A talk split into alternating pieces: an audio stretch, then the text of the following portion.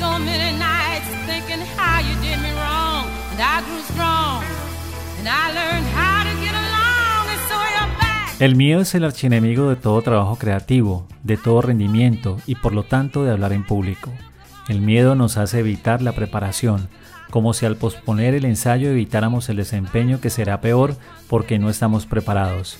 El miedo hace que nos apaguemos emocionalmente en el escenario, porque somos demasiado conscientes de nosotros mismos, estamos nerviosos o a la defensiva para encontrarnos en equilibrio y acceder a nuestras emociones. También el miedo nos hace evitar la autoevaluación, que debe suceder a partir de 48 horas después de haber hablado en público, pero no antes, durante la cual evaluamos honestamente qué salió bien, qué salió mal y por ende cómo maximizar lo primero y minimizar lo último.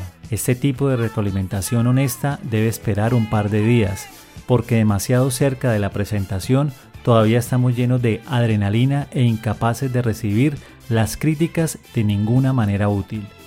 Aquellos de ustedes que no pueden esperar para proporcionar lo que creen que son comentarios útiles para el conferencista, apresurándose hacia este justo después de que haya terminado, le están haciendo un gran daño al speaker.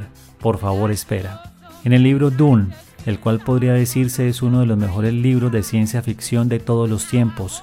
Su autor, Frank Herbert, escribió lo siguiente. El miedo es el asesino de la mente. Me enfrentaré a mi miedo.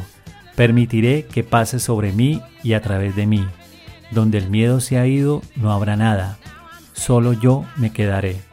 Para el podcast El Conferencista les habló Carlos Libreros, Contáctame para amplificar con storytelling y soluciones disruptivas sus ideas en presentaciones.